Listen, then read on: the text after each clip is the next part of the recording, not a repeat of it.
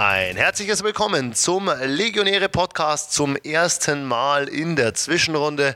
Der Dominik ist mit da und wir schauen mal, was bei den Legionären so los war. Servus Tobi, freut mich dich wiederzusehen. Wie man es vielleicht schon hört, ich habe es tatsächlich geschafft, zum Anfang der Semesterferien bei 33 Grad draußen krank zu werden. Aber jetzt sind wir, sind wir hier und jetzt machen wir den Podcast. Fangen wir gleich an, würde ich sagen. Am Wochenende waren die Regensburger zweimal gegen H am Start. Am Samstag in H, am Sonntag dann in Regensburg. Man konnte sich mit dem 15 zu 4 Sieg in H durch dominantes Pitching und wirklich eine sehr starke Offense gleich den ersten Sieg holen. Tobi, was sagst du dazu? Ja, war eine gute Leistung von den Legionären, war wichtig, da gut reinzukommen in die Zwischenrunde. Ähm ja, es war ja gleich äh, eine, eine, kleine Überraschung zumindest, äh, dass da nicht Jan Tomek auf dem Mount stand, denn äh, auch Darren Fisher hat die Cypress verlassen. Die Haare hatten ja in der zweiten Saisonhälfte zwei amerikanische Pitcher mit Michael Click und Darren Fisher. Dass Michael Click die Disciples verlässt, war schon länger klar. Das war eigentlich schon zum Ende der regulären Saison klar. Aber man ist eigentlich davon ausgegangen, dass der Darren Fisher zumindest da ist für Spiel 2. Aber auch der ist weg und dementsprechend haben die Haare da tatsächlich ein gewaltiges Pitching-Problem, denke ich, muss man so sagen. Ähm, man hat dann Jan Tomek quasi ins Spiel 2 geschickt und hat das erste Spiel mit Lukas Steinlein gestartet, der ja auch nicht so viel geworfen hat bisher diese Saison, vor allem nicht als Starter natürlich. Und gegen den sind die Legionäre eigentlich gut reingekommen, konnten da punkten in den ersten vier Innings. Mike Bosenbrück auf Regensburger Seite nichts zugelassen, ganz, ganz solide gepitcht. Und ähm, dann war man eigentlich schon nah dran am 10-Run-Rule-Sieg. Äh, Richard Klein war dann irgendwann als Pitcher im Spiel für die Haare. Das sagte eigentlich schon mehr oder weniger alles darüber, was da an Pitching da ist bei den Disciples noch. Ähm, und dann stand es im, im siebten Inning 10-0. Kai Groner hat Mike Bosenbrück dann runtergenommen und Philipp Meyer hat dann einen schlechten Tag erwischt und musste da dann einige Punkte nochmal hinnehmen für, für die Haarer. Deswegen ging es dann ins achte Inning, aber da dann auch die Offense der Legionäre nochmal Punkte nachgelegt, sodass man dann vorzeitig nach acht Innings 15-4, wie du schon gesagt hast, gewinnen konnte. Und ähm, ja, war auf jeden Fall ein gelungener Start in die Zwischenrunde. Ja, das Pitching von Mike Bosenbrück wie gewohnt, lights out. Am Sonntag dann in Regensburg. Für alle, die es auf Legionäre TV verfolgt haben, war es vielleicht ein bisschen überraschend, da man deine Stimme nicht hören konnte. Du warst privat unterwegs und hattest deswegen leider keine Zeit, aber ich denke, der Ralf hat das super gemacht und die Zuschauer waren da auf jeden Fall zufrieden.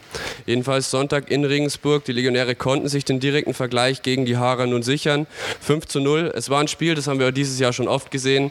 Das Pitching war lights out, die Offense war ziemlich timely unterwegs und wenn du noch ein paar Sätze dazu verlierst, glaube ich, sind wir da ganz gut aufgestellt. Ja, ähm, du hast gesagt, äh, Bill Greenfield auch wieder ein gutes Outing gezeigt, äh, nichts zugelassen. Im gesamten Spiel nur zwei Hits für die Haare, wenn ich es jetzt äh, richtig im Kopf habe. Und die Offense hat in den richtigen Momenten dann ihre Hits gegen, gegen Jan Tomek setzen können, konnte da die nötigen Punkte machen. Fünf waren es am Ende. Und ähm, naja, wenn man fünf Punkte macht und keine zugibt, äh, zulässt, dann, dann reicht das auf jeden Fall. Und äh, war jetzt keine solche Offensivshow wie am Samstag. Das war aber an sich auch klar, dass das gegen Jan Tomek nicht ganz so einfach werden wird. Aber die Legionäre haben gezeigt, dass sie, dass sie gut drauf sind und dass sie auch gut vorbereitet sind für die nächsten Aufgaben in der Zwischenrunde. Ja, ein Pitching-Duell, das haben wir dieses Jahr auch schon öfters gesehen. Dieses Mal war es nicht der Mike Bosenbrück, gegen den der Jan Tomek angetreten ist, sondern der Bill Greenfield. Aber auch der Tom, Jan Tomek hat sich super im Spiel gehalten, ja. wie schon so oft. Wirklich die Regensburger Offense richtig gut in Zaum gehalten. Ja, äh, Blick nach vorne würde ich dann sagen. Wir schauen aufs nächste Wochenende, denn äh, wir machen ja im gleichen Modus weiter. Wir haben weiterhin geteilte Spiele und es geht gegen den Südmeister, gegen die Heidenheim Heideköpfe. Ja, der eher unübliche Split. Dieses Jahr sind wir noch nicht gewohnt. Die Heidenheimers sind am ersten Platz. Sie konnten sich beide Spiele gegen die Mainzer wirklich sichern. Obwohl die Mainzer ganz gut dagegen gehalten haben. Sie haben lange geführt in beiden Spielen. Doch die Heidenheimer haben dann einfach in wenigen Innings sehr viele Punkte rausgehauen, sehr viele Homeruns geschlagen, wirklich große offensive Innings gehabt. Und mit was rechnest du am Wochenende für die Regensburger? Ja, ich denke, es werden äh, zwei schwere Spiele auf jeden Fall wieder. Wir haben es dieses Jahr gesehen gegen Heidenheim. Ähm, die zwei Spiele hier in Regensburg waren beide sehr knapp. Das eine ja dann in, in Extra Innings gegangen, wo Heidenheim dann letztendlich da den Sieg erst klar machen konnte. Äh, und auch das zweite Spiel war das sehr knapp. Da hätte man auch beide gewinnen können, hat man da danach dann sagen müssen. In Heidenheim war es dann klarer. Da war dann auch Luke Sommer da bei Heidenheim, der da gar nichts anbrennen hat lassen im ersten Spiel. Und das Regensburger Pitching vielleicht nicht ganz so äh, gut gewesen wie in, in manchen anderen Spielen da bei den beiden Spielen in Heidenheim. Aber Du hast gesagt, die Mainzer haben es auf jeden Fall gezeigt, dass das Heidenheimer Pitching schlagbar ist. Ähm, haben viele Punkte gemacht am Wochenende in den beiden Spielen und äh, haben es den Heidenheimern da sehr, sehr schwer gemacht. Und ähm, die Heidenheimer Offense hat das getan, was sie am besten tut, äh, nämlich äh, Punkte auf die Anzeigentafel bringen. Viele Home Runs, du hast gesagt, Mitch Nielsen am Freitagabend zum Auftakt der Zwischenrunde mit drei Home Runs. Das war ein großer Teil dieser Aufholjagd, die die Heidenheimer da nochmal hingelegt haben. Und ähm, ja, das wird, glaube ich, der Knackpunkt sein, die Heidenheimer Offense in den Griff zu halten, äh, soweit das eben geht. Ich glaube, ganz äh, von den Bases fernhalten und ganz vom Punkten abhalten kann man sie nicht. Und dann muss man sehen, dass man selber gegen das Heidenheimer Pitching, gegen äh, Logan Grigsby zum Beispiel, gegen RJ Hively, die beiden Starter, die es wohl sein werden, dass man da dann trotzdem eben die richtigen äh, Momente findet, die richtigen Pitches sich aussucht, um da dann Punkte zu machen. Dass es geht, hat Mainz bewiesen am Wochenende und ich denke, das sollte den, den Legionären ähm, Zuversicht geben, dass sie das auch hinkriegen. Ähm, aber es werden sicher zwei schwere Spiele, gerade am Samstag in Heidenheim am Sonntagnachmittag um zwei dann hier in der Armin Wolf Arena wieder. Und ähm, ja, ich denke, ich rechne mit zweimal spannend. Ich denke, dass es nicht so klar wird, wie es da in der, in der, in der Rückrunde war, sondern dass die Regensburger eigentlich schon gut drauf sind und da mithalten können. Ähm, Ob es für einen Sieg reicht oder vielleicht sogar für zwei, das äh, wird man sehen müssen. Aber ich denke, man darf sich auf spannende Spiele freuen. Heute bewegen wir uns im zweiten Teil ein bisschen auf der nationalen Ebene. Wir reden über die Nationalmannschaft, die Harlem Baseball Week und auch das All-Star-Wochenende. Tobi, du warst mit Legionäre TV mit dabei, hast das Home Run Derby kommentiert und dann auch das Spiel. Vielleicht fangen wir gleich mit dem Home Run Derby an. Wie war's? Wie war die Experience für dich? Ja, Home Run Derby war ganz lustig. Äh, ist immer eine ganz nette Sache. Ähm, dieses Mal auch besseres Home Run Derby in Solingen als beim letzten Mal, als wir in Solingen waren. Da hatten wir nämlich richtig schlechtes Wetter und äh, vor ein paar Jahren. Und da haben wir nicht so richtig viele Home Runs gesehen. Dieses Mal gab es viele Home Runs zu bestaunen. Ähm, Gewinner am Ende Gary Owens von den Heidenheimern, ähm, bekannt als jemand, der immer für einen Home Run gut ist. Äh, 15 Stück hat er insgesamt geschlagen in den beiden Runden, die es gab und äh, hat sich da dann durchgesetzt. War ein äh, spannendes Ding. Also wirklich viele gute Performances gesehen, sowohl von Seiten der Nationalspieler als auch von den All-Stars und ähm, war, war eine schöne Sache mit dem, mit dem Home Run Derby. Hat wirklich, ist seinem, ist seinem Namen gerecht geworden und war eine gute Unterhaltung auch für alle Zuschauer. Ja, viele große Namen auch im deutschen Baseball mit dabei. Gary Owens, man kennt ihn ja von den Heidenheimern. Da ist er auch immer wieder für einen Home Run gut. Und ich denke, da hatten wir, hatten wir schon eine ganz gute Besetzung mit dabei. Dann im Spiel, der Regensburger Eric Harms konnte sich den MVP-Titel si sichern. Die Nationalmannschaft gewann mit 4 zu 2. Eric Harms mit dem großen Free-Run-Home-Run, also sehr verdient. Und vielleicht kannst du dazu ein paar Worte verlieren. Ja, war ein, war ein spannendes Spiel, ähm, war lange ganz knapp. Ähm, die All-Stars konnten da in Führung gehen gleich im ersten Inning. Deutschland konnte dann ausgleichen.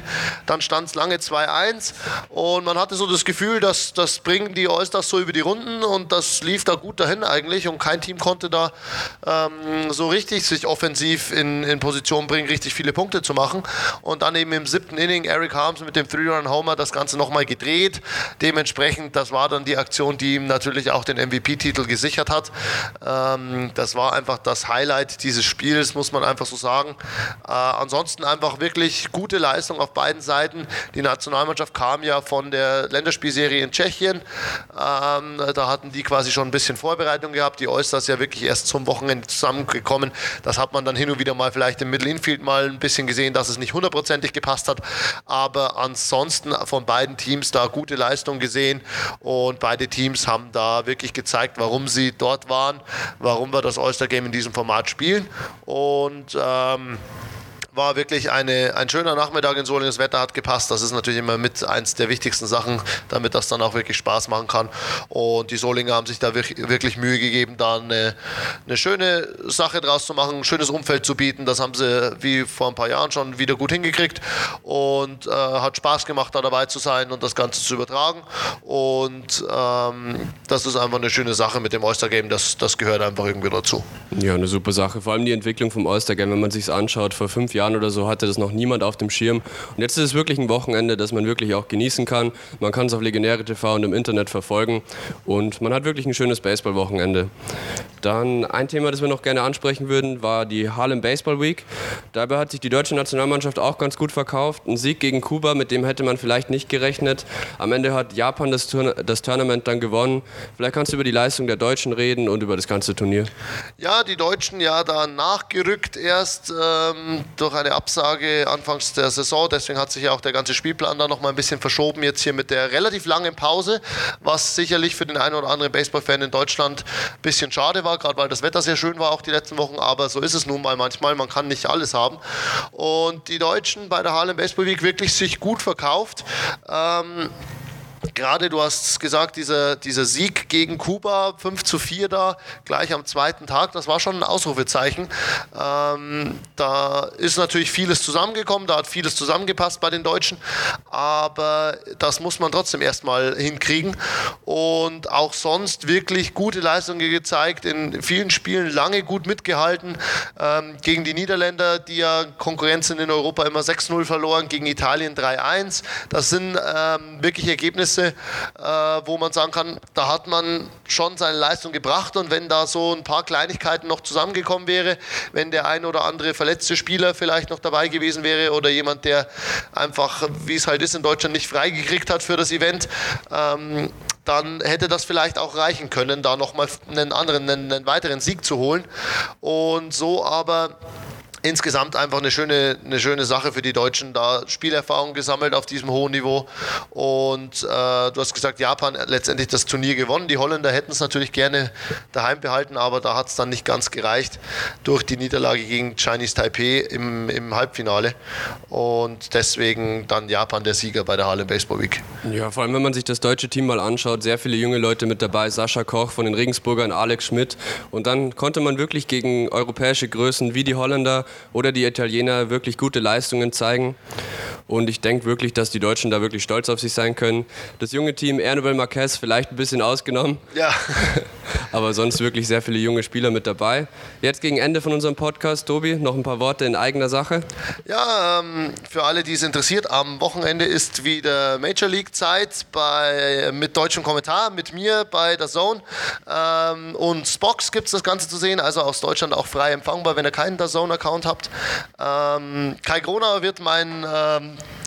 Kommentatorenpartner sein. Also wir machen eine Regensburger Connection auf am, am Samstagabend. Samstagabend 22.05 Uhr. Deutscher Zeit geht's los.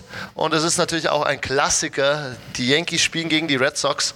Also da darf man sich auch drauf freuen. Wenn ihr Lust habt, schaut rein. Legionäre dann am Sonntag, 14 Uhr gegen Heidenheim. Das gibt es ganz wie gewohnt auf Legionäre TV. Und wir melden uns dann nächste Woche wieder mit den Ergebnissen der Heidenheim-Serie und dann schauen wir, was sich sonst so getan hat in der Bundesliga.